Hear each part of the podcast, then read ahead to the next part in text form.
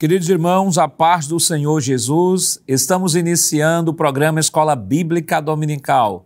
Seja muito bem-vindo, você que nos acompanha em sua casa, no seu trabalho, em qualquer lugar do Brasil ou do mundo através do nosso canal no YouTube, Rede Brasil Oficial, ou pela TV no canal 14 em Recife e em nossas repetidoras em todo o estado de Pernambuco.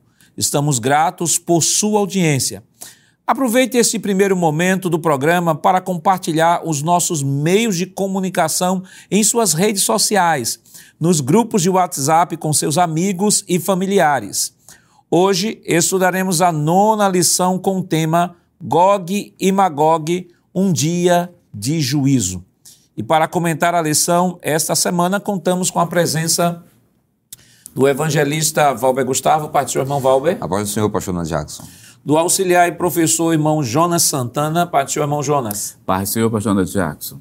E do auxiliar e professor irmão Givanildo Hermano, Pai do Senhor, irmão Givanildo. Pai do Senhor, pastor, é um prazer estar aqui mais uma vez.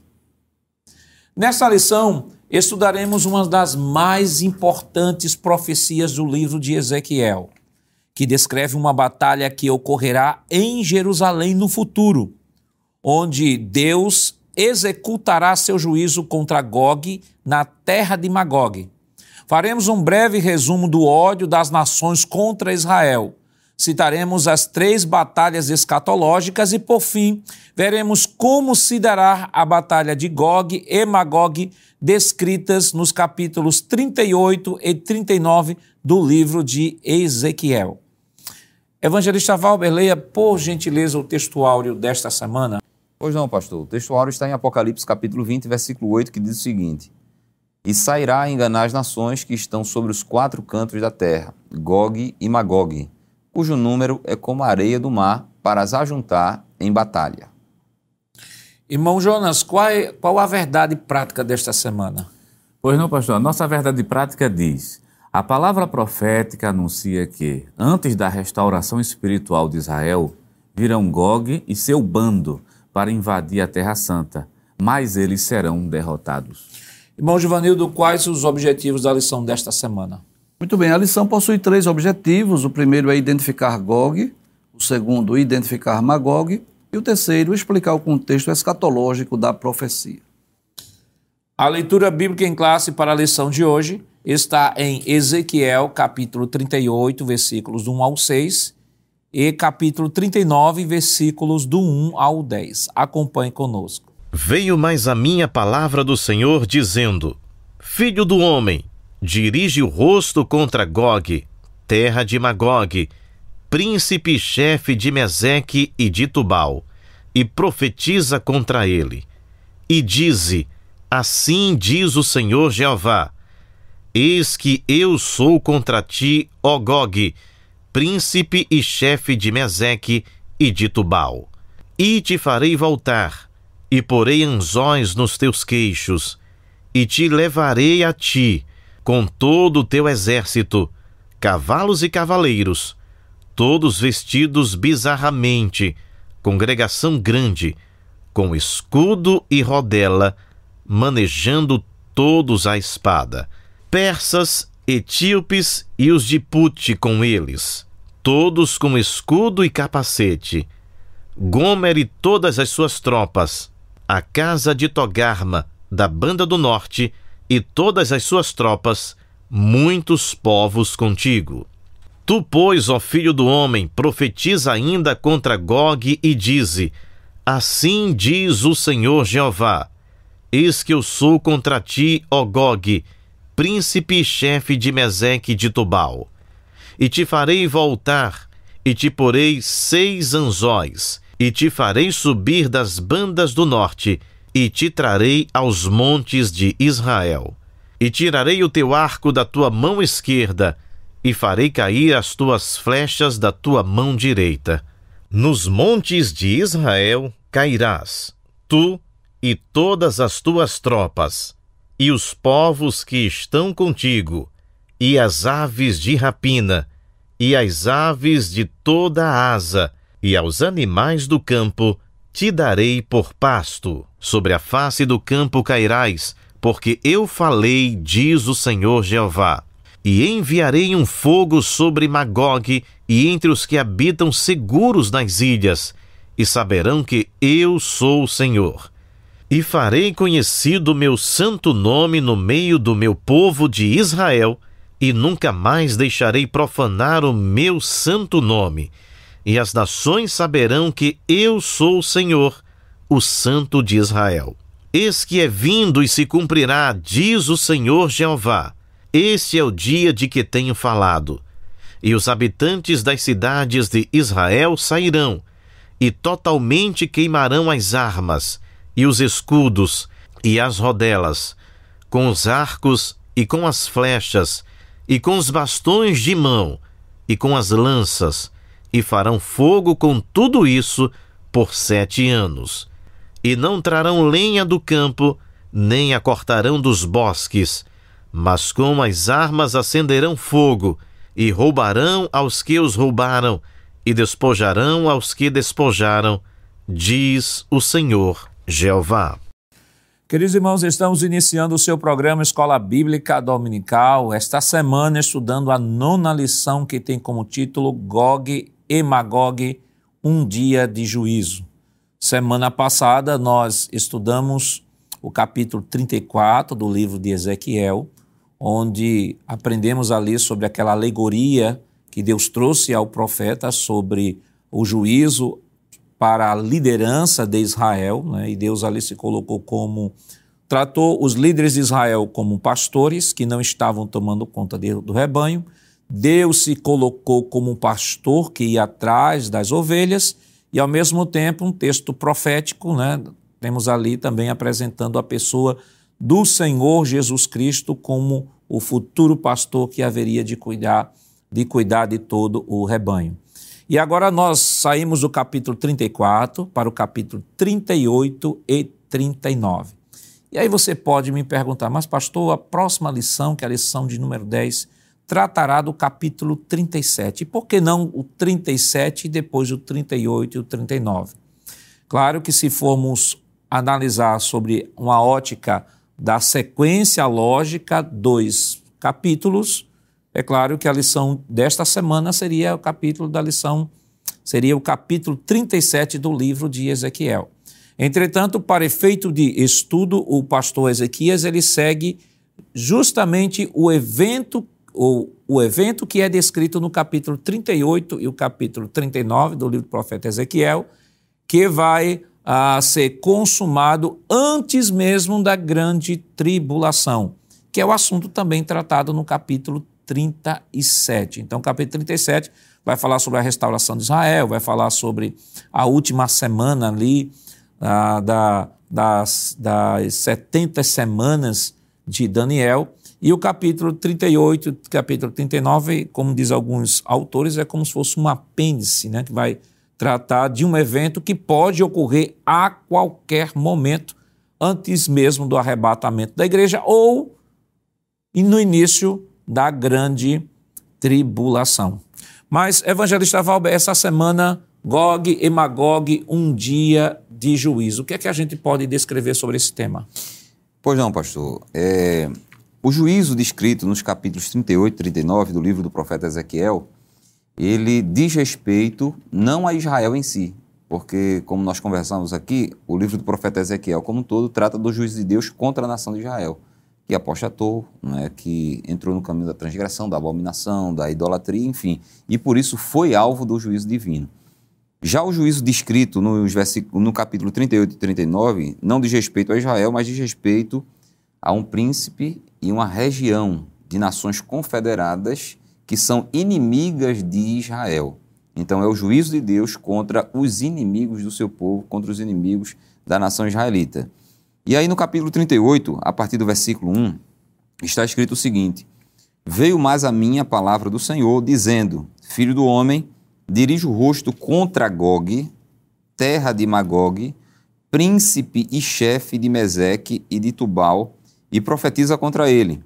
E dize: Assim diz o Senhor Jeová: Eis que eu sou contra ti, ó Gog, príncipe e chefe de Meseque e de Tubal e te farei voltar, e porei anzóis nos teus queixos, e te levarei a ti com todo o teu exército, cavalos e cavaleiros, todos vestidos bizarramente, congregação grande com escudo e rodela, manejando todos a espada, persas, etíopes e os de Pute com eles, todos com escudo e capacete. Por fim, no versículo 6, é uma leitura um pouco mais extensa, mais necessária, ele diz o seguinte: Gomer e todas as suas tropas, a casa de Togarma, da banda do norte, e todas as suas tropas, muitos povos contigo. Então, o texto está falando sobre Gog, e esse Gog, o próprio texto bíblico diz que é um príncipe, é? e o pastor Ezequiel Soares, não é? no tópico número 1 da lição, no subtópico 3, ele traz a seguinte informação: o nome Gog, fora da profecia de Ezequiel, só aparece mais duas vezes nas Escrituras. A primeira delas não é, está no primeiro livro das Crônicas, no capítulo 5, versículo 4, que ele diz que é um descendente de Ruben que nada tem a ver com a profecia bíblica de Ezequiel. E na segunda vez, ou na outra ocasião fora essa que, ele, que ela aparece, é na revolta de Satanás contra Deus e o seu povo lá no milênio, já próximo à consumação dos séculos. E a gente vai ver não é, esse evento mais adiante, esse contexto escatológico da profecia.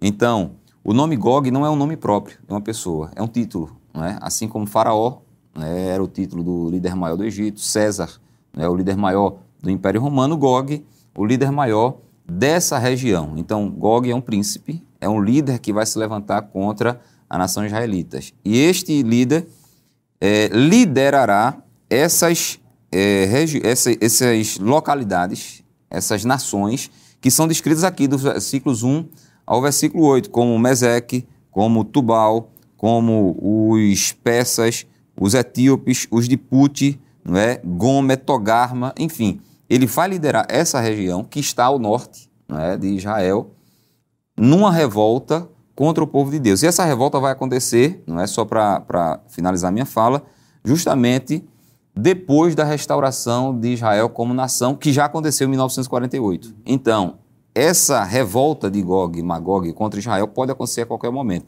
E nós entendemos e sustentamos que isso vai acontecer antes da grande tribulação. Então, a qualquer momento, Gog e Magog pode acontecer em relação à nação de Israel. Esse líder pode se levantar dessas nações confederadas contra a nação israelita.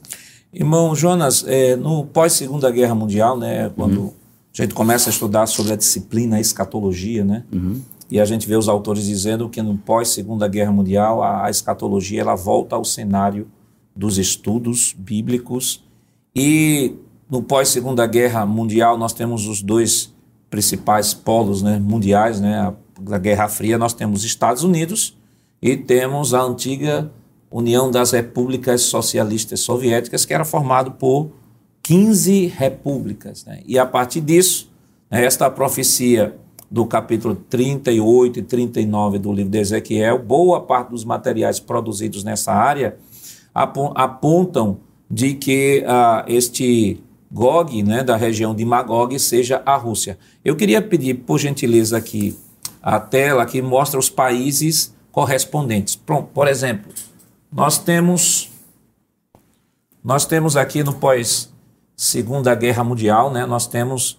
os diversos países, as diversas regiões que são apontadas na profecia do capítulo 38 e capítulo 39 e com seus uh, com sua correspondência nos dias de hoje. Nós temos aqui Ros, antiga Sarmácia, que é apontado como sendo a Rússia. Nós temos Magog, os antigos citas, que a sua correspondência seria a área, Ásia Central, antiga União Soviética né, e Afeganistão. Nós temos Mesec, Mesec, atual Turquia e o sul do Irã. Nós temos Tubal, que é a antiga Capadócia. Antiga Capadócia, qual o seu correspondente hoje seria o sul da Rússia e o Irã. Nós temos a Pérsia, e qual é o correspondente da Pérsia hoje? Nós temos o Irã, a Etiópia, também chamada da antiga Cush, né? qual o seu correspondente hoje? O Sudão, a Líbia, antiga Puti, correspondência hoje, a Líbia, Gomer, antiga Anatólia, né? e nós estaremos mostrando isso aqui, né? atual Turquia, Togarma, antiga Carmex, que é a atual Turquia. Nós queremos agora colocar o mapa né, da, do início do nosso, do nosso estudo do livro de Ezequiel. Né? Nós estamos aqui na Babilônia, só relembrando né, aquilo que nós vimos no início do trimestre. Nós temos aqui a Babilônia, nós temos aproximadamente aqui, próximo de Ur, 80 quilômetros de Ur, ao rio Quebar, onde Ezequiel estava dando a sua profecia. E a partir do capítulo 38 e 39 do livro de Ezequiel, mostra que os povos viriam do norte. Né? Então, o norte seria toda esta região aqui em cima. Eu queria o próximo mapa, por gentileza. Próximo mapa. Então, nós temos aqui a Rosa dos Ventos, né, que é uma figura indicativa de localização geográfica. Né? Então, nós temos aqui o norte, norte para cima. Então, nós temos a Babilônia, aqui descrita. Aqui, mais ou menos, em algum lugar aqui, nós temos o rio Quebar, onde Ezequiel está profetizando. Então, se considerar o local que Ezequiel está profetizando, né, falando do, da região norte, ou que vem do norte, então nós estamos falando de toda essa região aqui de cima. Se eu entendo que esta profecia tem que ser entendida a partir do epicentro, que seria Jerusalém, Jerusalém ficará mais aqui na ponta, então nós temos toda a região norte, a região da Anatólia, né, que nós comentamos aqui, que é a Turquia, seria toda esta região. E aí, por que, que nós não podemos, de maneira contundente, afirmar de que é a Rússia? Vamos para o mapa atual. É, observe, no mapa, na situação geopolítica atual, nós temos aqui o Iraque, seria aqui mais ou menos, em algum lugar aqui nessa parte onde Ezequiel estava profetizando. Então, a partir de um, de um mapa atual, então nós temos o norte. E o que seria todo o norte? Olha, nós temos a Turquia, nós temos o Turcomenistão, o Uzbequistão, o Cazaquistão. A Rússia fica justamente nesta parte aqui, ó. Nesta parte amarelinha aqui é a Rússia. Aqui nós temos a Ucrânia, a Ucrânia, mas observe, todos estes ficam ao norte. Isso aqui é o um mapa da nossa, é um mapa atual, né, da, do, do desenho geopolítico, né, de como estão estabelecidas as fronteiras. Vale destacar que, mesmo assim, este mapa ainda está desatualizado porque nós estamos agora numa guerra com a Ucrânia, nós que eu digo assim, o cenário mundial, né? A Rússia com a Ucrânia está numa guerra, regiões, três regiões da Rússia ou da Ucrânia já foram anexadas à Rússia, além da Crimeia também, que é outra região que também pertence à Rússia. Então, a situação geopolítica ela vai mudando com o tempo. Então, a profecia é natural que, como como intérpretes das Escrituras, sempre posicionemos o foco da interpretação a partir da nossa realidade geopolítica, né, irmão Jonas? Porque não poderia ser diferente. Se de repente daqui, vamos dizer que essa profecia se cumpre daqui a 30 anos, nós temos um outro cenário geopolítico. Com certeza, pastor. E, outro, e outra coisa a ser comentada que as fronteiras geopolíticas, elas são muito sensíveis claro, sensíveis em, em, relação à história da própria humanidade. Nós tivemos aí já dois eventos, dois eventos que redefiniram a história, redefiniram as fronteiras. Por exemplo, a Primeira Guerra Mundial, por exemplo, redefine uma parte das fronteiras da Europa. Mas a Segunda Guerra Mundial, está aí nos livros de História Geral, ele redefine praticamente por completo todas as fronteiras da Europa e de outros países que estão ali adjacentes.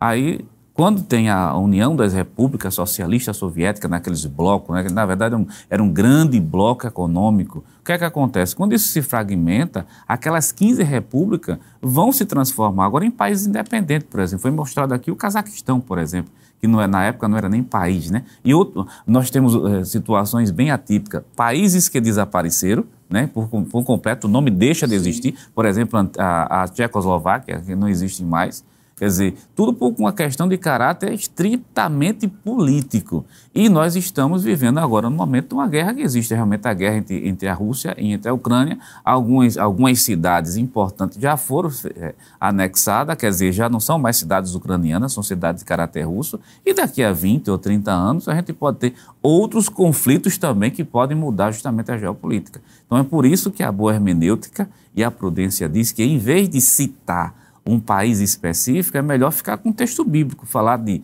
regiões, como já foi mencionado aqui. Você tem uma região e tem Gog, que nesse caso seria um chefe. Né? O próprio pastor Ezequias, ele menciona como se fosse um, é, um chá, como se fosse, na verdade, um faraó. Então, é um príncipe que vai reunir algumas nações, né? ou várias delas, né? Várias delas, antes do arrebatamento da igreja para combater quem? A nação de Israel. E é bom que se diga que é o próprio Deus quem está trazendo essas nações para o território de Israel, para ele mostrar a sua santidade e o seu poder a todas as nações que estão ali em volta. No, estão ali em volta. Então, essa, essa guerra de Gog e Magog, nesse evento no arrebatamento da igreja, tem um propósito muito claro, que é justamente mostrar o poder de Deus e a santidade do Senhor e a proteção acerca do seu povo. Irmão Givanildo, quando falamos de escatologia, né, surge uma tentação muito grande, a tentação de saber quem é, quem é a pessoa, quem é esse Gog, é, quais são os países de fato, o que é que vai acontecer.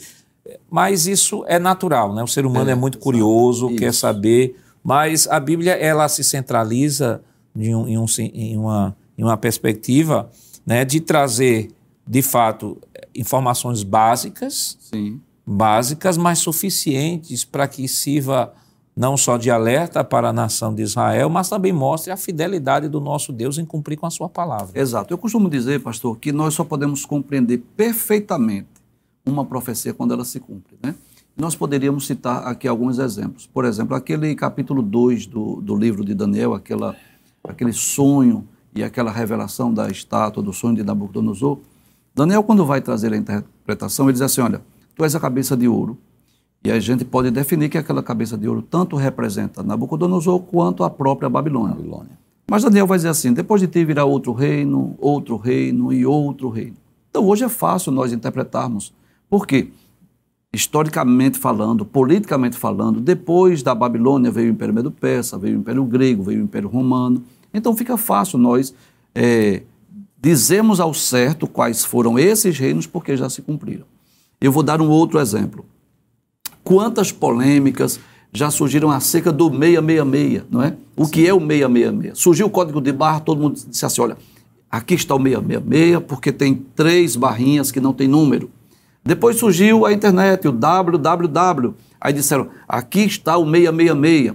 Hoje já fala-se em um chip.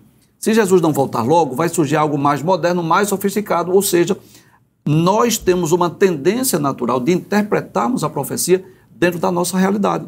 Então, digamos que essa, essa guerra ocorra em nossos dias, digamos que essa batalha de Gog e Magog ela ocorra é, nessa geração. Então, nós vamos dizer que são essas regiões que nós estamos falando aqui. Possivelmente a Rússia, né, a Turquia, o Irã, mas pode ser que essa batalha, essa guerra surjam em décadas posteriores. O mundo pode sofrer novas mudanças. Esse mapa que está sendo apresentado hoje pode a, apresentar transformações.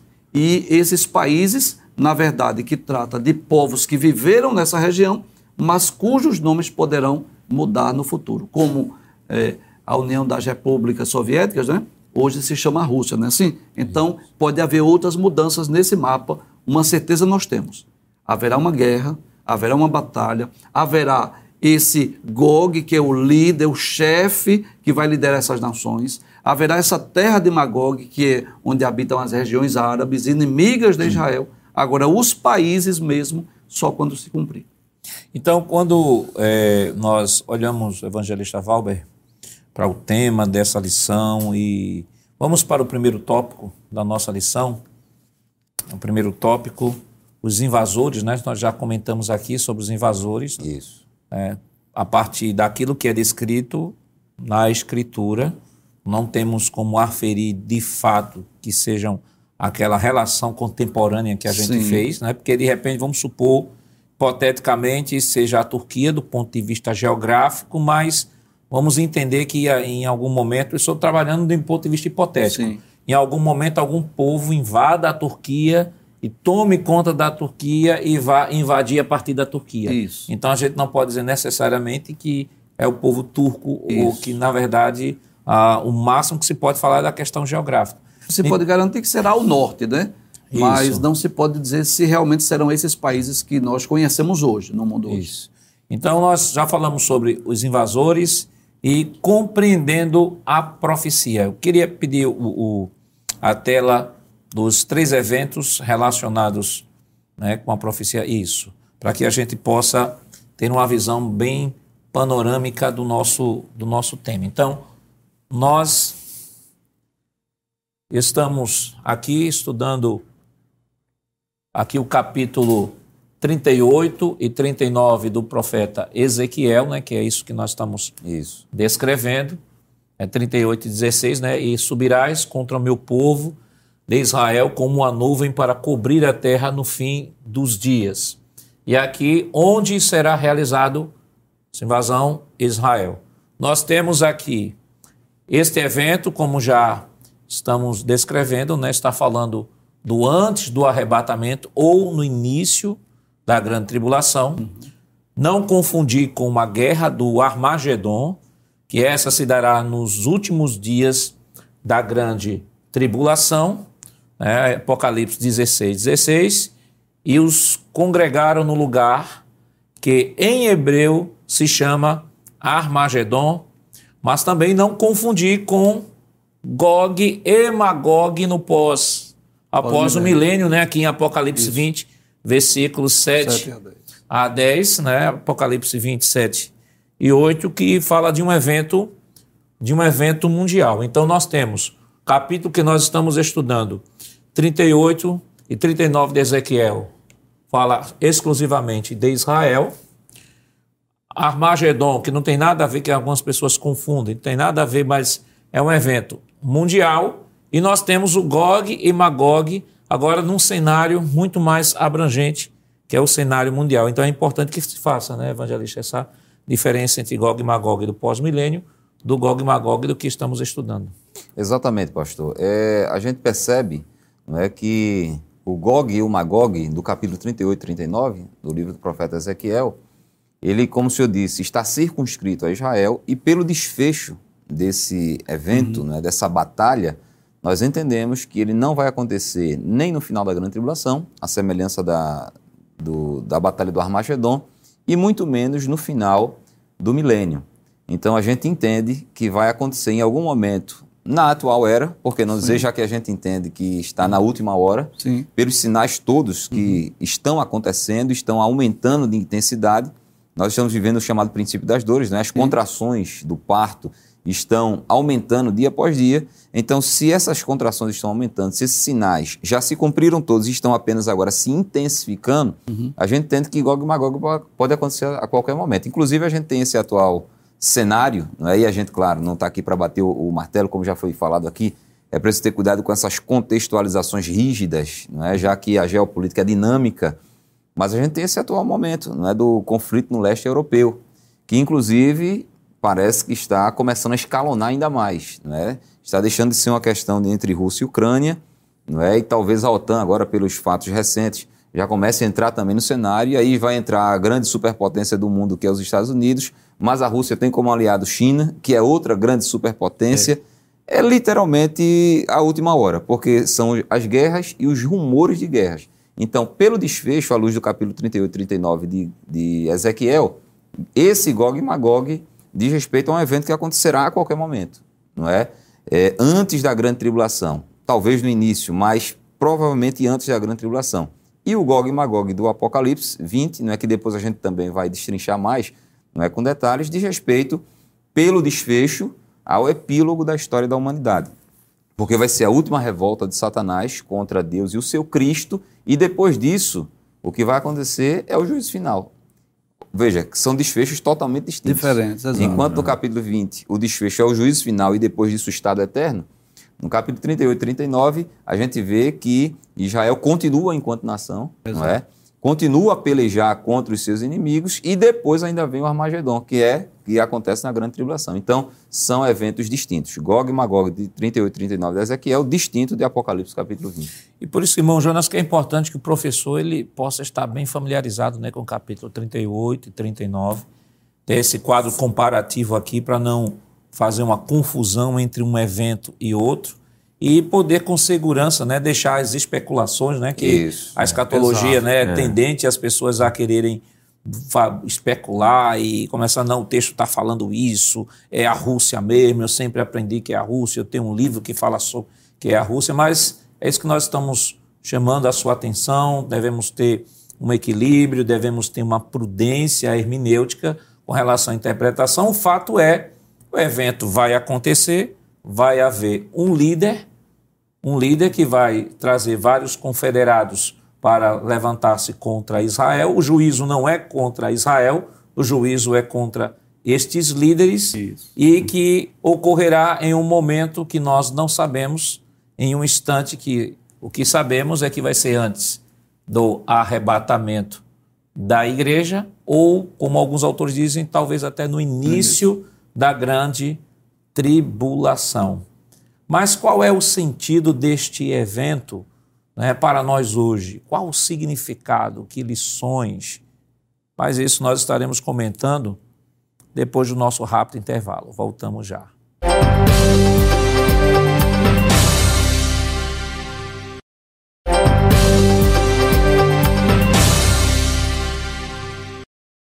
Queridos irmãos, estamos de volta em seu programa Escola Bíblica Dominical, esta semana estudando a nona lição que tem como título Gog e Magog, um dia de juízo. Né?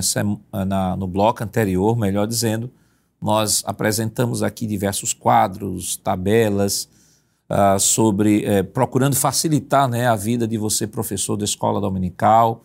Nós entendemos, de, entendemos perfeitamente que esta lição, esta semana, ela tem uma certa complexidade. Né? Estamos trabalhando, não é um capítulo apenas, dois capítulos, são dois capítulos escatológicos.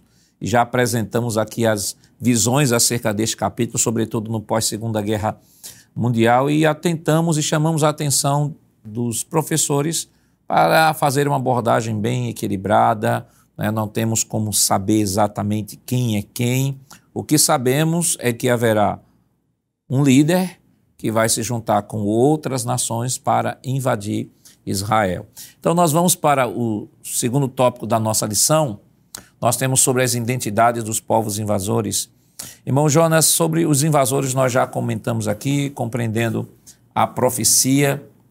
Também nós apresentamos ali aquele quadro fazendo a diferença de Gog e Magog da profecia de Ezequiel 38 e 39 com Gog e Magog lá como descrita lá no Apocalipse no capítulo 20. Né? Vamos é, para o próximo tópico, para o próximo tópico sobre a identidade dos povos invasores, ainda sobre Gog, Magog, Mesec, Tubal e a coalizão de Gog. Né? Nós, no bloco anterior, nós apresentamos né, em uma tabela né, sobre a principal divisão, né, a diferença entre esses três eventos escatológicos, Gog e Magog, capítulo 38 e 39, o Armagedon, capítulo 16 de Apocalipse, e o Gog e Magog do capítulo 20 do livro de Apocalipse. Mas para facilitar, professor, porque a nossa missão aqui é facilitar o trabalho do professor da escola dominical, dando orientação, sugestões para que você possa, com segurança, tranquilidade e simplicidade, abordar o conteúdo da lição. Nós vamos, vamos ainda esmiuçar mais essa, essa tríplice divisão né, com imagens, né, e vamos chamar aqui as imagens. Irmão Jonas, nós temos aí os três grandes conflitos escatológicos envolvendo a nação de Israel. Nós temos aí em imagens. O senhor pode descrever e rapidamente comentar sobre cada sim, um? Sim, senhor pastor. É, talvez quem está em casa está né, tá, tá percebendo que tem é, várias imagens, achando que são vários conflitos ao mesmo tempo. Mas é bom deixar claro que foi colocado da seguinte maneira: nós temos Gog e Magog, a batalha descrita em Ezequiel, capítulo 38, versículo 39, que antecede justamente a grande tribulação. É, Apocalipse capítulo 6, versículo 18. Nós temos a batalha do Amagedon, que é após a grande tribulação. É só você que está em casa acompanhar a sequência desses quadros. E depois do Amagedon, da Batalha de Magedon, nós temos justamente o reino milenial. Está descrito em Apocalipse capítulo 20, do versículo 1 até o versículo 6. Mas após o reino milenial, aí sim a gente tem o Gog e Magog, que é justamente esse grande conflito mundial, diferente do Gog e Magog desse primeiro quadro aqui. Está registrado justamente em Apocalipse capítulo 20, do versículo 7 até o versículo número 10. É, o professor da escola dominical faz, é bom fazer como nós sempre fazemos aqui no, no programa, ler texto bíblico. E Apocalipse capítulo 20 e o versículo 7, para tirar qualquer dúvida que este evento de Gog e Magog não é o mesmo evento justamente de Ezequiel 38, nada melhor do que o texto bíblico. Apocalipse capítulo 20 e versículo número 7.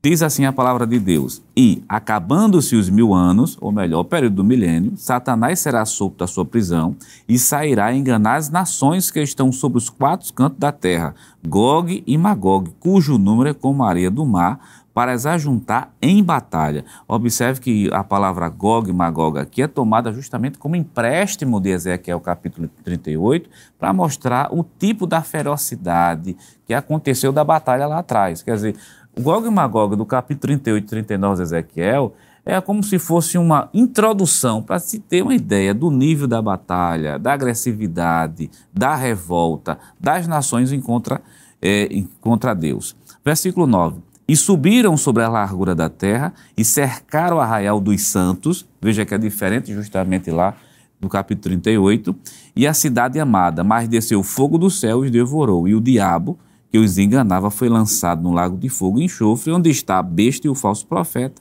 e de dia e de noite serão atormentados para todo sempre. Esse, o versículo 10, o desfecho do versículo 10, não consta justamente aqui no capítulo 38 de Ezequiel. Então, para quem está em casa, Gog e Magog 38, antes da grande tribulação, depois vem a batalha do Amagedon, passando esse período de sete anos, depois da batalha do Magedon, o reino milenial, e termina justamente com essa grande invasão de Gog e Magog do capítulo 20. E aí, irmão Givanildo, como descrito ali né, na sequência desses eventos, nós temos três eventos, né, da, da, daquela tríplice divisão, Gog e Magog, ela está antes da grande tribulação ali naquela Isso, sequência lógica, né? Antes da grande tribulação. Isso. E aí nós temos a batalha do Armagedon que se dá justamente na, no final da, da grande, grande, tribulação, tribulação terminando entra o milênio, o e depois do reino milenial nós temos aqui Gog e Magog. Exato. Então nesse gráfico aí que é, está muito bem colocado, é, colocou-se aí a grande tribulação e o reino milenial para fazer exatamente essa distinção. Então, o professor olhando aí essas imagens, ele vai ter uma visão mais clara. O objetivo desse gráfico aí é exatamente nós falarmos sobre essas três batalhas que vão envolver a nação de Israel. Então, Gog e Magog pode ocorrer a qualquer momento em nossos dias ou talvez até no início da grande tribulação. Depois é que vem a grande tribulação, né? Essa batalha do Armagedon, que dá-se-á no final da grande tribulação, que terá um desfecho completamente diferente. É a ocasião em que Cristo vem batalhar por Israel, Jesus vem e desce sobre o Monte das Oliveiras e vai por fim essa batalha do Armagedon. Jesus implanta o milênio, que é o período de, de paz e de justiça na terra, e no final do milênio, Satanás será solto mais uma vez, ele vai sair a enganar as nações e essas nações vão se rebelar novamente contra Cristo e contra o povo judeu. Então, dá-se-á também de uma, um desfecho de forma distinta. Nós vamos perceber, por exemplo, que em Gog e Magog, nós vamos ver isso ainda, é, uma das formas que Deus vai pelejar por Israel é fazer com que as tropas, os exércitos guerreiem entre si, como ocorreu nos dias de Josafá, que aqueles três povos que iam lutar contra Judá começaram a guerrear entre si. Isso vai ocorrer com Gog e Magog antes da grande tribulação. Já em Gog e Magog, depois do milênio, vai cair fogo do céu. Então eles não vão guerrear entre si. Então o desfecho, o final de cada batalha será diferente. Por isso que nós vamos entender que são três guerras, três batalhas distintas. E essa de Gog e Magog é interessante nós observarmos que onde nós vamos ter é, os dois capítulos de Ezequiel, capítulo 38 e capítulo 39, que vai descrever com detalhes é, como se dará essa batalha, vai falar sobre a, a, ira das nações contra o povo judeu, vai falar do objetivo dessa, dessa fúria, desse juízo. Isso. Deus vai fazer com que o seu nome seja glorificado. Vai destacar, detalhar como se dará é, essa, esse juízo divino contra essas nações, quais são os resultados dessa nação, ou seja, uma série de informações que os capítulos 38 e 39 de Ezequiel vai trazer. É importante que o professor ele não leia apenas é, essa leitura bíblica em classe, que, claro, traz um resumo, o capítulo 38, versículos 1 a 6, e capítulo 39, versículos 1 a 10, mas ler todos os dois capítulos, porque vai trazer bastante informações sobre essa guerra, sobre essa batalha. E é preciso, Evangelho Chaval, que a gente tenha também cuidado de, por exemplo, na, no estudo, nesse estudo, né, da, temos dois capítulos, né? Claro que é muita informação, Isso. às vezes para uma hora só né, de aula. Uhum. E é importante que o professor ele possa ler de uma forma que possa identificar né, os principais, principais pontos, pontos. pontos do capítulo para tornar um pouco mais simples para o seu aluno absorver o conteúdo que está sendo abordado esta semana. Exatamente, pastor. É importante que eles leiam, né? Todos nós leiamos o capítulo 38 e o capítulo 39 inteiros, né? E a partir daí, né, partir para a lição e para o subsídio, porque aí vai se identificando os principais pontos. E o que eu gostaria de destacar só alguns desses pontos dessa primeira batalha, né, Gog e Magog, que pode acontecer a qualquer momento. Mas antes disso, eu estava pensando que, vejam, batalhas, essas do ponto de vista escatológico, uhum. né? mas ao longo da história, Israel sempre enfrentou muitas pelejas, Exato. muitas batalhas, muitas guerras, muito ódio, muita hostilidade, muito desprezo isso por conta desse sentimento antissemita, que é um sentimento universal, global. Não é? Nós estamos vendo esses conflitos se é, tomando proporções no, no leste europeu e podem ter certeza que tudo isso vai desaguar em dois povos principais na Terra. Primeiro, na igreja. E segundo, em Israel. Por quê? Porque apesar dessas nações serem antagônicas entre si, elas têm algo em comum. E o que elas têm em comum é o anticristianismo e o antissemitismo. Não é?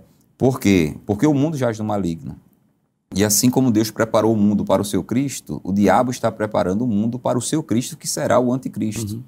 É por isso que o mundo é essencialmente antagônico ao cristianismo e é essencialmente antagônico, antagônico ao, ao povo semita, à nação é, é, de Israel. Isso não vem de agora. Né? Isso é uma luta milenar.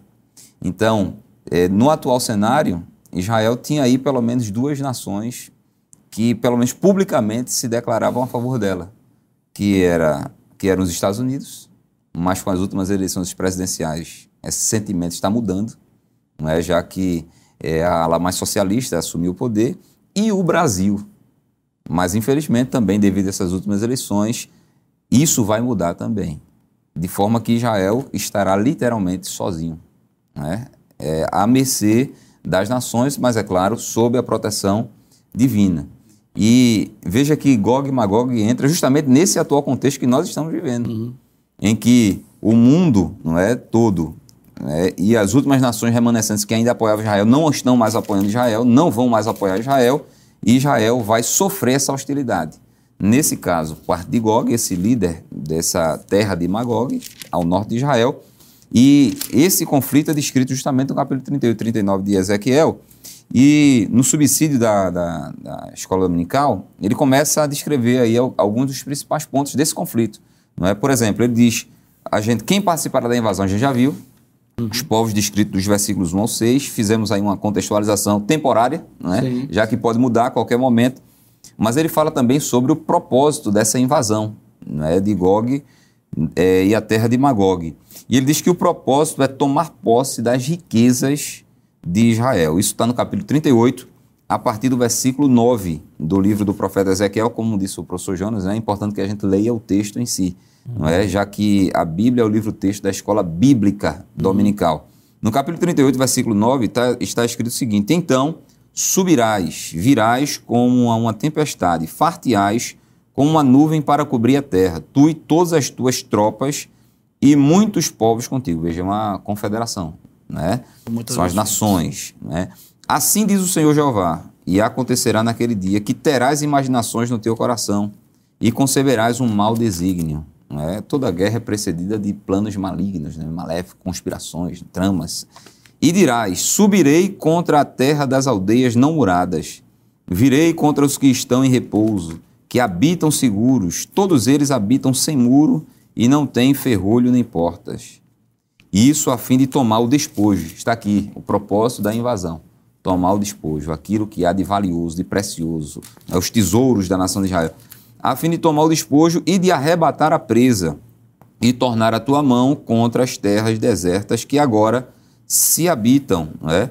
e contra o povo que se ajuntou dentre as nações, o qual tem gado e possessões e habita no meio da terra. Ele está mostrando que essa invasão vai ser contra Israel para tomar o despojo, no momento em que essas nações, né, que esse povo terá vindo das nações. Então ele está falando de um momento posterior à restauração nacional de Israel, Sim. que já aconteceu no ano de 1948. Então aqui está o propósito da invasão, tomar posse das riquezas de Israel. E os resultados dessa invasão nós sabemos. A ira de Deus vai se abater agora, não sobre a nação de Israel, como está descrito em quase todo o livro de Ezequiel, mas agora contra Gog né, e a terra de Magog. E a ira de Deus vai ser derramada de uma maneira terrível, não é? Deus vai derramar o furor da sua ira e a matança vai ser muito grande. A carnificina vai ser muito grande, ao ponto da profecia dizer que serão necessários sete meses para se enterrar os corpos que serão mortos durante essa, essa batalha, essa peleja. Irmão Jonas, é, algumas pessoas, né, quando nós começamos a interpretar o texto bíblico à luz à, à luz é, das profecias, uhum. é, aplicando ao mundo contemporâneo. Alguns críticos dizem o seguinte: olha, com relação a Israel no Antigo Testamento, o que ocorreu foi que as profecias, entre aspas, segundo eles dizem, entre aspas, foram produzidas no pós-evento. Pós-evento. Então, ocorreu o evento e depois o profeta foi lá e escreveu como se o evento fosse acontecer. Antes, né? Na verdade, o evento já havia ocorrido. Nós temos inúmeras profecias, principalmente as profecias, todas as profecias aplicadas à pessoa do nosso Senhor Jesus Cristo no que diz respeito ao seu nascimento, à sua morte e à sua ressurreição. Temos profecias ainda que haverão ainda de se cumprir, né, sobre a sua segunda fase da segunda vinda, primeira fase da segunda vinda, segunda fase da segunda vinda, entre outras coisas. Mas só o fato de uma profecia, só uma se cumprir, isso já é, já é motivo de mostrar que a Bíblia ela é, ela é infalível, né? Deus é fiel para cumprir com a sua palavra. E nós estamos estudando o capítulo 38 e 39 de Ezequiel, que está falando de profecias que ainda não se cumpriram, né? mas profecias que apontam para frente. Nós teremos a oportunidade, se esta profecia se ocorrer na nossa geração, uhum. de ver perfeitamente uma profecia, né? Porque nós vivemos em 48, né? Claro, hoje nós estamos, ah, quando olhamos para a história, vimos que Deus cumpriu né, a fundação do Estado de Israel, mas uma coisa é estarmos num evento mais à frente, outra coisa é você estar no momento Isso. em que a profecia está se cumprindo. Então nós estamos prestes a qualquer momento de ver Deus cumprir esta profecia na nossa geração. Com certeza, pastor. E nós temos hoje, é, são dois grandes polos, que é a internet tem muita coisa. Né? É, Existem conteúdos que foram resgatados lá de trás e colocados. Por exemplo, a alta crítica, como o senhor falou, a alta crítica bíblica, que não considera a Bíblia como sendo palavra de Deus, assim, só, somente como artefato histórico, ela diz que todas as profecias foram escritas depois que os eventos aconteceram. Isso, olha, é, é complicado é, entender dessa maneira, porque quando a gente abre a Bíblia somente, já que o foco é o livro de Ezequiel, existe uma série de profecias que já se cumpriram. Isso. Mas já, já, que o foco é o livro de Ezequiel, é, Ezequiel capítulo 36, o versículo número 19 diz assim: E eu os espalhei entre as nações, e foram espalhados pelas terras, conforme os seus caminhos e conforme os seus feitos, eu os julgueis. Versículo 20 e chegando as nações para onde foram, profanaram o meu santo nome, pois se dizia deles: Estes são os povos que o Senhor saíram da sua terra.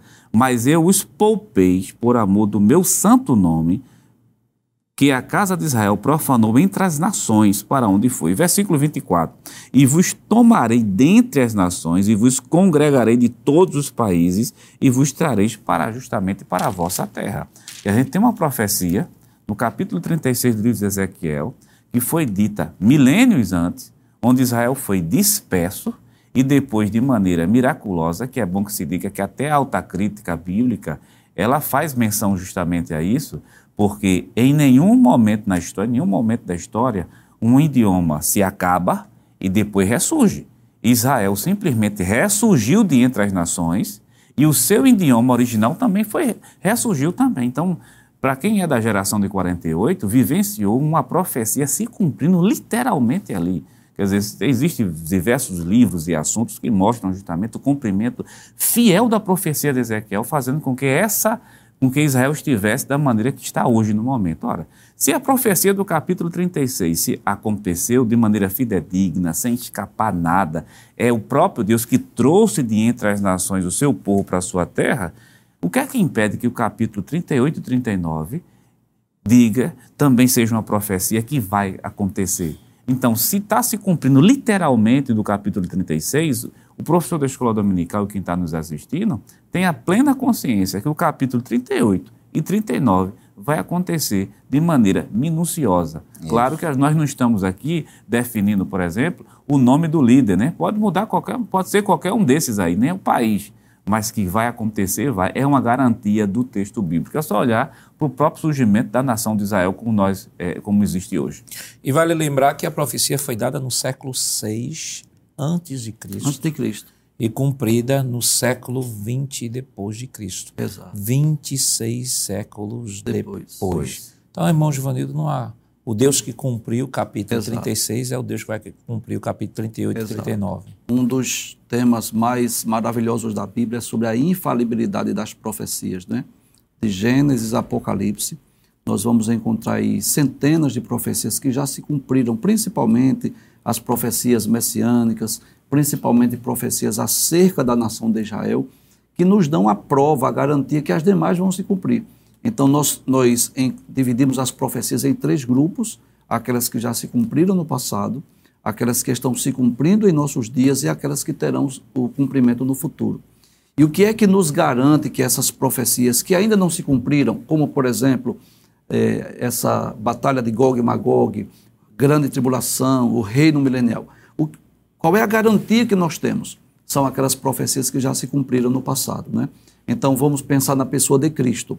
É, os profetas anunciaram que Jesus viria ao mundo e ele veio.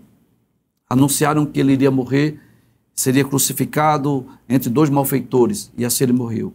As profecias de, diziam que ele iria ressuscitar, ele ressuscitou. Então, as profecias que dizem que ele voltará e que ele irá implantar o reino também terão seu cumprimento. Sim. Então, de dezenas de profecias já se cumpriram acerca da nação de Israel.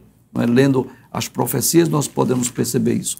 E cremos sim que essa profecia de Gog e Magog, essa batalha, terá o seu cumprimento em um futuro próximo, talvez inclusive em nossos dias. Eu, eu fico lembrando que o evangelista Valber falou sobre o sentimento né, antissemita. Né? Isso, é uma realidade. E a gente né? percebe que ao longo da história, ao longo da história da igreja, né, surge uma chamada teologia da substituição, né, onde diz que a igreja substituiu Israel hum. e todas as promessas, todas as promessas de Israel foram direcionadas à igreja e que não entendem Israel tendo este protagonismo profético, porque uhum. diz que todas estas profecias de Ezequiel, já que Israel falhou, Israel foi colocada de lado, e agora estão todos direcionados para a nação de Israel, digo, para a igreja. Então, com isso, o evangelista Valber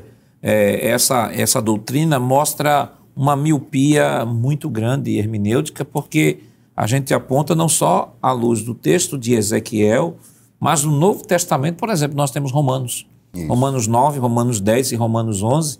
Paulo dizendo que Deus não esqueceu do seu Isso. povo, e não está falando do povo no sentido genérico de igreja, está falando de Israel, porque Israel Paulo mesmo, se identifica ali como é, da tribo de Benjamim, Isso. ao mesmo tempo que mostra que a, a igreja está vivendo a chamada plenitude dos gentios, uhum. né, que é o, o chamado a, intervalo profético né, entre a última, a 69 semana de, Ezequiel, de, de, Daniel. de Daniel e a última semana que refere-se a, justamente à tribulação. A igreja está nessa, nessa lacuna profética, mas Israel voltará novamente ao cenário uhum. escatológico, porque Deus que prometeu lá atrás é Sim. o Deus que vai cumprir, cumprir, com a sua promessa. E vale destacar, e aí algumas pessoas até dizem assim: então todo Israel será salvo?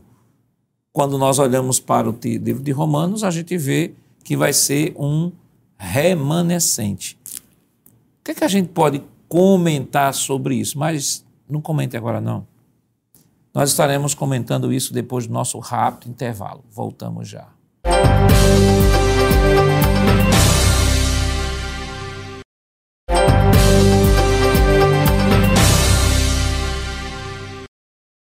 Queridos irmãos, estamos de volta em seu programa Escola Bíblica Dominical para o último bloco. Esta semana estamos estudando a nona lição que tem como título Gog e Magog, um dia de juízo. E no bloco anterior nós deixamos né, a pergunta, seguinte pergunta: Foi Israel substituído pela igreja? As profecias relacionadas a Israel não devem ser, não devem ser interpretadas como para Israel, já que, segundo a teologia da substituição, a igreja substituiu Israel. Evangelista Valbo, o que, é que a gente pode dizer à luz agora do Novo Testamento sobre as profecias para Israel no Antigo Testamento? Pois não, pastor. Sem sombra de dúvida, há uma distinção entre igreja e Israel. Há coisas em comuns, mas também há uma distinção clara, não é? Pois eu poderia dizer que Israel e a igreja são as duas meninas dos olhos divinos, não é? E talvez por isso o ódio tão mortal, tão letal do maligno contra ambas, não é? A nação de Israel e a igreja é, do Senhor. Mas o Senhor citou uma profecia que é fundamental para nós entendermos o que estamos vivendo, inclusive nos dias de hoje, que são as 70 semanas de Daniel. Uhum. 69 dessas semanas proféticas já se cumpriram, nós sabemos, não é? Porém, como Israel rejeitou o Messias, então abriu-se uma lacuna profética. A última, o cumprimento da última semana foi suspenso, não é? E aí a partir de agora o Senhor se voltou principalmente aos gentios. gentios. Esse período não é, entre a 69 e a 70 semana é justamente o período dos gentios, o período da igreja, no qual o Senhor está tratando principalmente com a igreja, a igreja. com a igreja do Senhor. E depois o Senhor voltará a tratar sobre a nação de Israel a fim de restaurá-la. Ora, se Deus está tratando especificamente contra, com a igreja e depois tratará com Israel, significa dizer que a igreja não substituiu Israel. São uhum. duas realidades distintas. Sim. E é interessante que o apóstolo Paulo ele trata disso de uma maneira magistral. Claro que não há tempo aqui, porque a carta aos Romanos, sem sombra de dúvida, é a mais profunda de todas as cartas escritas por Paulo. Mas no capítulo 11 de Romanos, no capítulo de número 11, versículo de número é, 25, ele diz o seguinte: Porque não quero, irmãos, que ignoreis este segredo, para que não presumais de vós mesmos que o endurecimento veio em parte sobre Israel, até que a plenitude dos gentios haja entrado. Então, o plano divino da, da salvação é para Israel, e não apenas para Israel, mas para todo mundo. Mas como Israel rejeitou, o Senhor se voltou para o resto do mundo, né? e aí, a partir desse resto do mundo, dessas nações gentílicas, o Senhor formou a igreja, está tratando hoje com a igreja, mas quando a plenitude dos gentios entrar, então os gentios, que é no caso a igreja, será retirada da terra Isso. e o Senhor voltará a Sua tratar exatamente com Israel. Inclusive, é, naquela carta de Paulo aos Tessalonicenses, na, na segunda carta, quando ele fala sobre aquele que o detém e aquele que resiste, está falando certamente sobre a igreja no poder do Espírito Santo. Uhum. Porque quando a igreja for retirada, então o anticristo vai se manifestar e aí inicia a grande tribulação, e a grande tribulação diz respeito à nação de Israel. Então não existe essa teologia da substituição. A igreja é a igreja, Israel é Israel, tratadas de formas distintas, em tempos distintos, no calendário da profecia bíblica. Até porque eu próprio, ainda vou falando de Romanos, né? Romanos capítulo 9, versículo 1 ao 4 diz assim: Digo a verdade em Cristo, não minto, e a minha consciência confirma isso por meio do Espírito Santo. Sim, grande tristeza e tenho incessante dor no coração, porque eu mesmo desejaria ser amaldiçoado, separado de Cristo, por amor de meus irmãos, meus compatriotas segundo a carne. São israelitas. A eles pertence a adoção, assim como a glória, as alianças, a promulgação da lei, o culto e as promessas. Deles são os patriarcas, e também deles descendem o Cristo, segundo a carne, o qual é sobre todos, Deus bendito para sempre. Amém. Então, irmão Jonas, Paulo deixa claro aqui, em, até também, é, ainda acrescentando, né, Romanos 11, 1 diz, versículo 1 diz assim, Então eu pergunto, será que Deus rejeitou o seu povo? De modo nenhum, porque eu também sou israelita, da descendência de Abraão, da tribo de Benjamim. Versículo 2: Deus não rejeitou o seu povo, a quem de antemão conheceu. Ou vocês não sabem que a Escritura diz acerca de Elias, como pediu por, com insistência diante de Deus contra Israel, dizendo: Senhor, mataram os teus profetas, derrubaram os teus altares. Sou o único que sobrou e procuraram tirar minha vida. Mas qual foi a resposta divina? Foi esta: Reservei para mim sete mil homens que não dobraram os joelhos diante de Baal. Assim também, nos dias de hoje, sobrevive um remanescente segundo a eleição da graça. Então, é fato de que a promessa de Deus está de pé para com Israel. Deus haverá de cumprir. Não quer dizer pelo fato de ser israelita que vai ser salvo.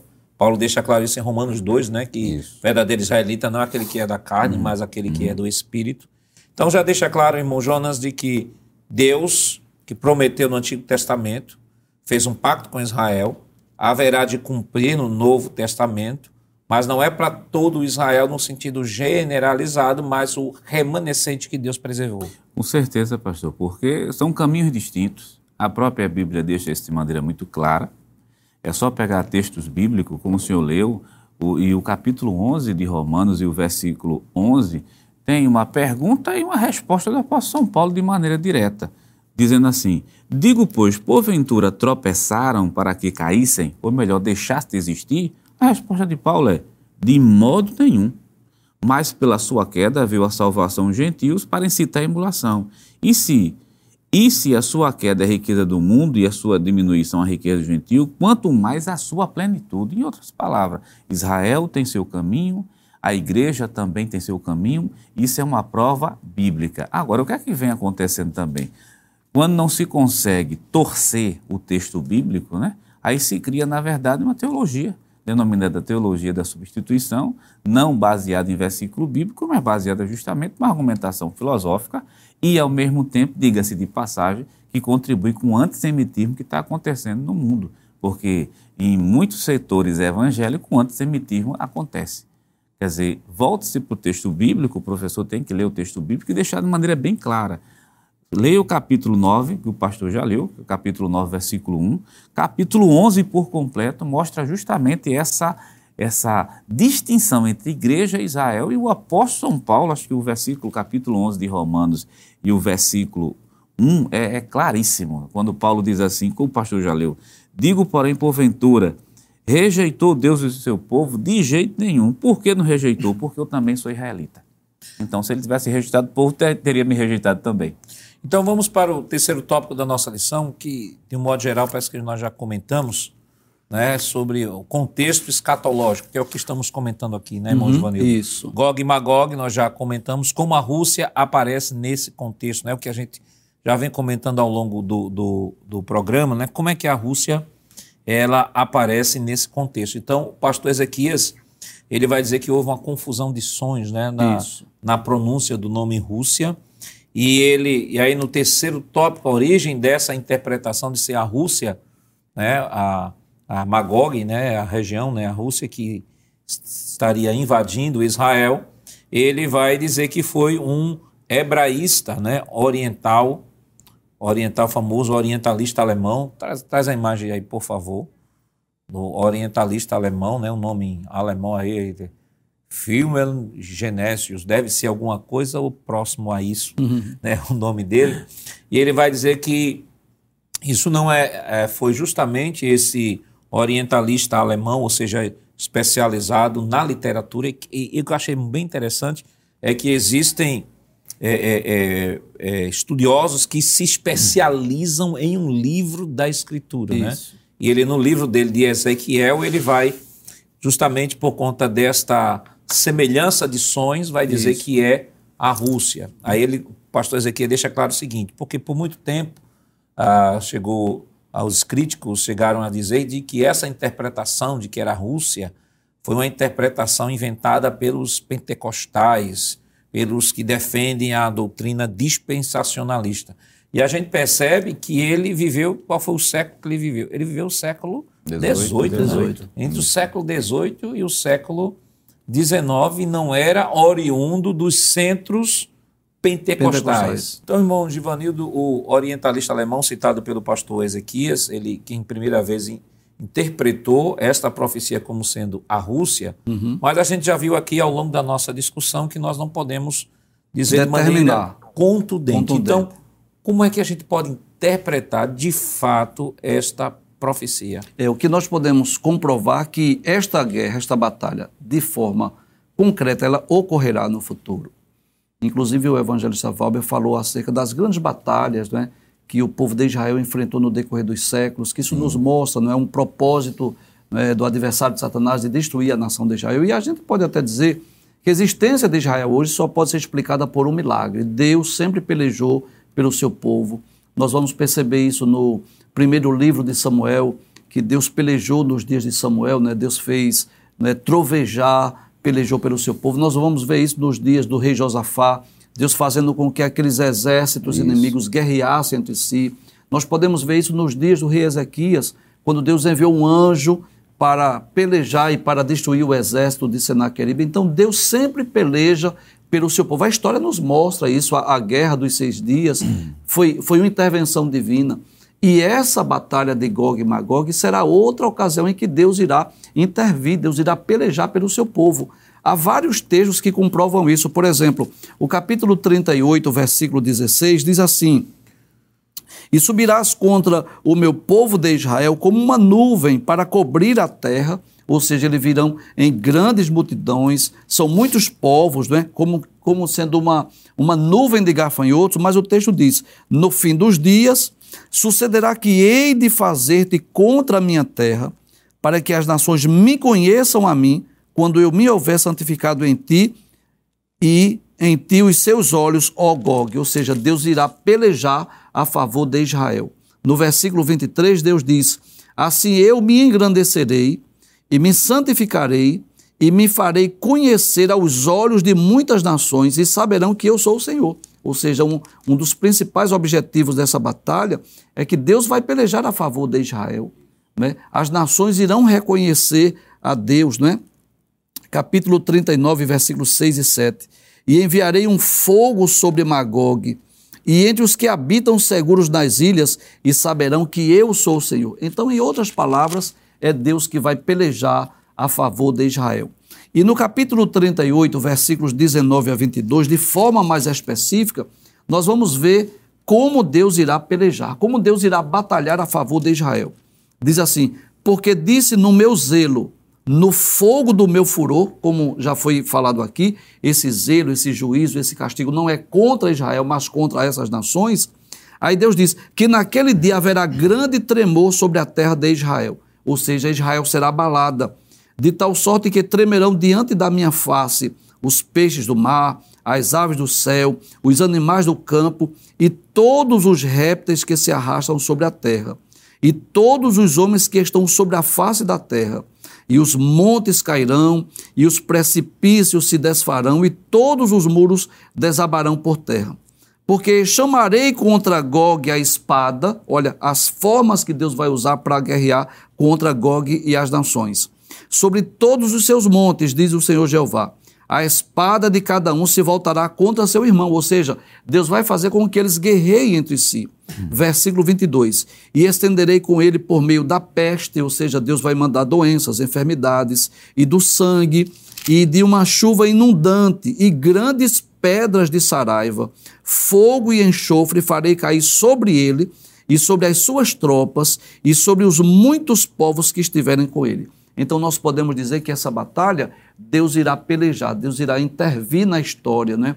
fazendo com que os inimigos guerreiem entre si, Deus vai fazer com que haja epidemias, Deus vai fazer com que haja tremores de terra, ou seja, vai haver fogo, saraiva, enxofre, é Deus pelejando a favor de Israel. E o senhor falando de Saraiva aqui, né, na nova Almeida atualizada, que talvez algum professor, algum aluno, mas o que é Saraiva? Uhum. É, aqui a nova Almeida atualizada diz o seguinte no versículo 22 do capítulo 38. Eu o castigarei com peste e derramamento de sangue, farei cair chuva torrencial, grandes pedras de granizo, né? Uhum. Saraiva, na verdade, é pedra de granizo. granizo. Né? Não só terá pedra de granizo, mas também fogo e enxofre sobre ele e sobre as suas tropas e sobre muitos povos que estiveram ó, que estiverem com eles. Então, evangelista Valber, o professor, a gente sabe que é muita informação, né, sobre esses dois capítulos professor pode se debruçar sobre o texto, sair fazendo as observações, mas ele não pode esquecer de trazer a aplicação para os irmãos. Quais as possíveis aplicações que a gente pode extrair da lição desta semana, embora tenha, ela seja bem descritiva aqui, né, sobre os eventos, interpretações e tal, mas que lições a gente pode, ah, orientações, melhor dizendo, pode dar ao professor para das lições que ele pode extrair para aplicar aos alunos da escola dominical? Pois não, pastor. É, antes de mais nada, nós trouxemos todo esse contexto, né? ampliamos tanto o leque aqui, uhum. Mas o professor poderá se prender principalmente ao evento Gog e Magog uhum. antes da grande tribulação. Sim. Então, nós é, citamos os demais para fazermos essa distinção, né? Gog e Magog, de Ezequiel 38 e 39, de, da Batalha do Armagedon, no final da grande tribulação, e também do Gog e Magog do final do milênio, para efeitos didáticos né, e para que se saiba né, uma informação importante e relevante. Porém, ele pode se circunscrever aos capítulos 38 e 39, mostrando que haverá essa guerra antes da grande tribulação, não é? em relação à nação de Israel. Mas o, os senhores estavam falando aqui, estava me vindo um pensamento não é, à mente. Por que é que Deus preservou a nação de Israel até o nascimento de Cristo? porque o Cristo haveria de vir. Uhum. E a vinda de Sim. Cristo a este mundo era uma promessa incondicional, fruto Sim. do amor de Deus pela humanidade caída, pecadora. Por isso que Israel era indestrutível, embora passou por tantas né, intempéries, mas ao longo da história bíblica do Antigo Testamento ela simplesmente não foi destruída, inclusive quando do cativeiro babilônico. Quando do cativeiro babilônico. É? Então Deus preservou por conta da promessa incondicional do Cristo. Por que, é que Deus continua preservando Israel mesmo depois do Cristo ter vindo? Porque sobre Israel repousam promessas incondicionais e eternas da parte de Deus. Inclusive, esta batalha de Gog e Magog é uma demonstração clara do livramento de Deus contra a nação de Israel. Porque, numericamente falando, seria impossível ela resistir a essa peleja, mas Deus, em Gog e Magog, vai estender suas mãos, proteger o seu povo. Por quê? porque há promessas incondicionais de Deus sobre a nação de Israel especificamente. Porque aqui na batalha do Armagedon, Deus vai proteger mais uma vez, vai livrar Israel, vai livrar o remanescente de, de Israel mais ou menos, porque sobre Israel repousam promessas incondicionais. Porque aqui na última revolta também Israel será preservado, porque residem sobre Israel promessas incondicionais. Então, esse capítulo 38 e 39 mostra o cuidado de Deus mostra o amor de Deus, a graça de Deus, a misericórdia de Deus e, sobretudo, a fidelidade de Deus para com aquilo que ele mesmo promete. Porque quando ele promete, ele está empenhando a sua palavra, ele está empenhando o seu próprio caráter no cumprimento daquela promessa. Então, o professor pode se circunscrever aos capítulos 38 e 39 e também trazer como aplicação esse cuidado, fidelidade e proteção divina sobre a nação de Israel para que as demais promessas venham a se cumprir. A Bíblia não é, venha se cumprir cabalmente, né? venha se cumprir na sua íntegra, porque a Bíblia é a palavra de Deus. Eu vi um dia um escritor dizer assim que Israel, que Israel é a maior prova que Deus existe. Isso. E estava lendo um artigo, irmão Jonas disse que houve um determinado um determinado rabino que colocou num jornal a seguinte frase, é, que ia dar uma palestra, como destruir Israel. E aí aquelas pessoas, elas, uh, os antissemitas, né, disseram, olha, vamos lá para essa palestra, como destruir Israel. E ao chegar na palestra, o texto que o rabino leu foi justamente o texto para introduzir a palestra foi o texto de Jeremias, capítulo 31, versículos 35 a ele diz, a partir do versículo 35, né, 35, 36, 37, 37 diz assim: Assim diz o Senhor que dá o sol para a luz do dia e as leis fixas à lua e às estrelas para a luz da noite, que agita o mar e faz bramir as suas ondas. Senhor dos exércitos é o seu nome. Se estas leis fixas falharem diante de mim, diz o Senhor, também a descendência de Israel deixará de ser uma nação diante de mim para sempre.